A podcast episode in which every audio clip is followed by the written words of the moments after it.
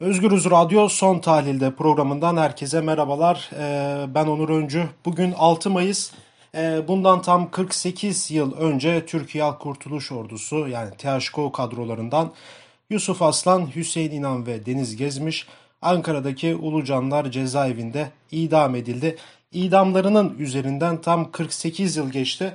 Ee, bugünkü konuğumuz Denizler'in mücadele arkadaşı, yoldaşı ve idama giderken de cezaevinde denizleri uğurlayan Mustafa Yalçıner. Hoş geldiniz.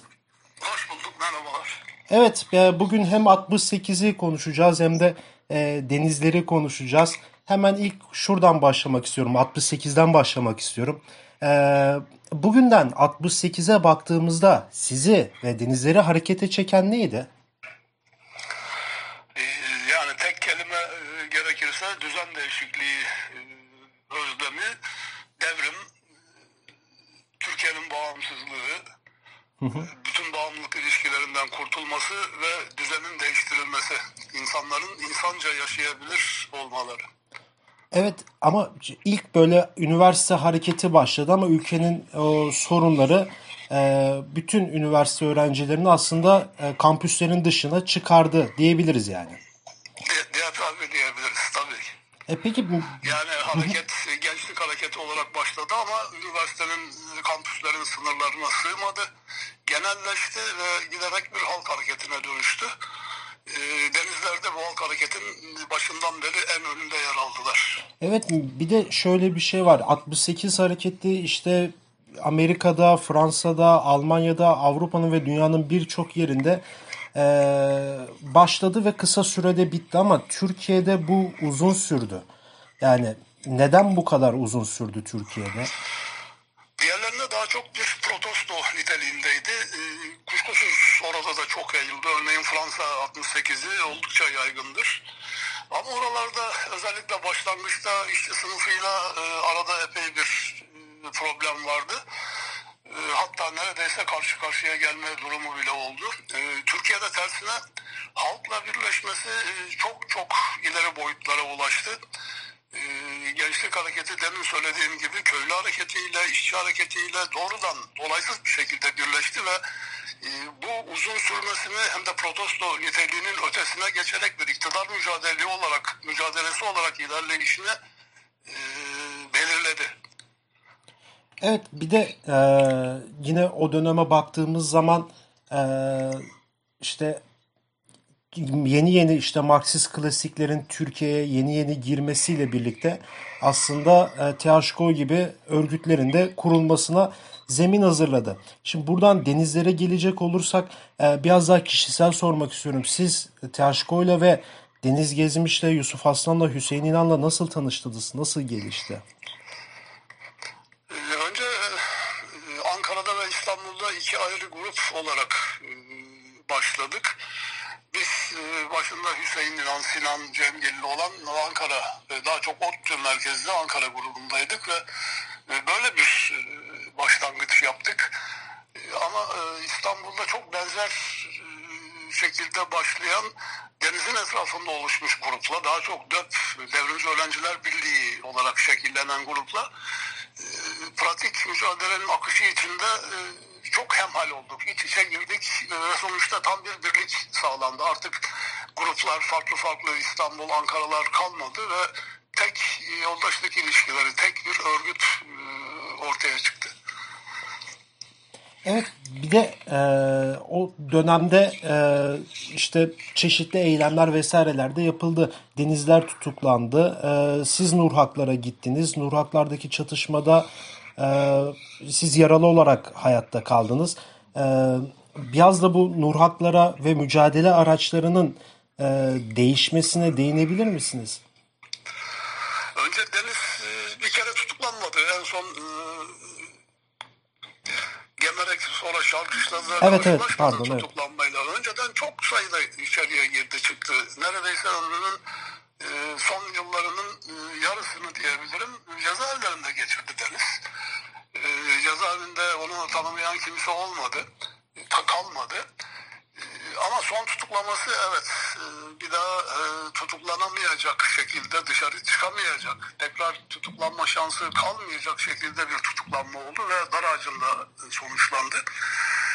E, buraya gelirken e, cenahlarda evet e, mücadeleyi yükseltmeye yöneldik. Şurası e, tabii ki tartışma dışıdır. İşte daha e, çıkmaya yönelme, şehirlerde şehir gerlasına yönelme yani uygulama. Evet. Yani fikirler değil, özlemler değil ama uygulama. Bu tartışılabilir. Bu nasıl yapılmalıydı, nasıl, nasıl olabilirdi, hatası var mıdır, sevabıyla, günahıyla bütün bunlar tartışılabilir. Başka türlü yapılır mıydı, yapılamaz mıydı? Bu buralarda bir e, sorun olduğunu sanmıyorum. Deniz'in son sözlerine bakarsak örneğin bunları e, öngören, tekrardan yinelenmesini e, çağrısını yapan çok bir şey bulamazsınız ama içeriğine dair mücadelenin oradan yürünmesine dair çok şey bulursunuz. Örneğin yaşasın Marksizm Leninizmi bulursunuz ama yaşasın kırgerlası yoktur. Yani çünkü Evet. mücadele biçimleri değişir, her şey değişir. Ee, o günkü yaptığımızın doğruluğu ya da yanlışlığı da ayrı bir tartışma konusu olabilir ama şunlar tartışılamaz. Halka bağlılık, halkın kurtuluşunun istenmesi, sömürüye son vermek, Türkiye'nin bağımsızlığının kazanılmasına yönelmek. Bu özlemler, sosyalizm özlemi, sömürünün bitmesi özlemi, bunun sona erdirilmesi özlemi, bir iktidar değişikliği, halkın egemenliği bunlar tartışılabilir şeyler değildir ve denizlilerin özünü belirleyen, onları karakterize eden asıl bu tutumlarıdır ve buradan halk onları evlatları olarak bağrına basmıştır.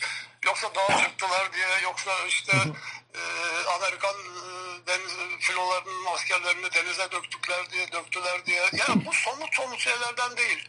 Bunlar kuşkusuz denizleri deniz yapan e, pratiklerin parçalarıydı ama içeriği önemliydi ve asıl tutum, asıl olan şey ülkenin bağımsızlığının ve özgürlüğünün istenmesiydi. Halkın özgürlüğünün ve kurtuluşunun istenmesiydi. Özlem buradaydı.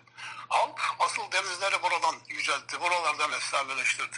Evet mesela e, o dönem e, idamlar sürecinde e, devlet işte devlet tabiriyle anarşist diyorlardı, anarşik diyorlardı ve şimdi 48 yıl sonra yani bugüne geldiğimiz zaman toplumun büyük bir kesimi e, denizleri, Yusufları, Hüseyinleri e, sahiplenen bir yerde e, duruyor. E, peki, Aslında o zaman da öyleydi. O zaman bakmayın devletin tutumu anarşistlerdi. Ve eşkıyaydı. O, o, o, o sadece devlete özgüydü, egemenlere özgüydü ama halk halk başka türlü yaklaştı. Yoksa binlerce belki milyonlarca deniz adını, inan adını, Sinan adını bunları açıklayamayız yoksa. Bunlar hep halk vurdu çocuklarına bu, bu adları. Evet bir şeye de gelmek istiyorum. Ee, cezaevi sürecine. Şimdi idamlar, idam kararları çıktığında e, birçok işte farklı örgütlerden e, bir dayanışma amaçlı e, eylemler yapıldı. Belki de Türkiye Siyasi Hareketi'nin e, en böyle çatışmalı solcu dönemlerinden biri de diyebiliriz aslında o dönemde. İşte Mahir Çağanlar'ın Kızıldere'de hayatlarını kaybetmesi, uçak kaçı- kaçırma girişimleri vesaire. Siz içeriden denizlerle birlikteydiniz cezaevinde. İçeriden ve dışarıda olan bu olaylara, bu eylemlere nasıl bakıyordunuz? E tabii Yani- heyecanla bakıyorduk. Ee, Üstelik e, Kızıldere e, sadece mahirlerin değil, içinde cihanların da olduğu Evet, bir evet. ve THK ve THKPC'nin ortak eylemi durumundaydı.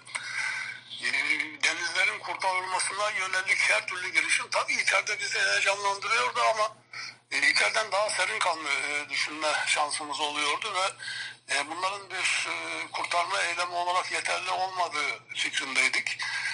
İç uçak kaçırma, içinde siyah ajanların olduğu uçak e, kaçırmanın belki sonuç verebileceğini düşündük. Ama da Bulgarlar e, Türkiye ile araları o Evet. zaman iyiydi herhalde.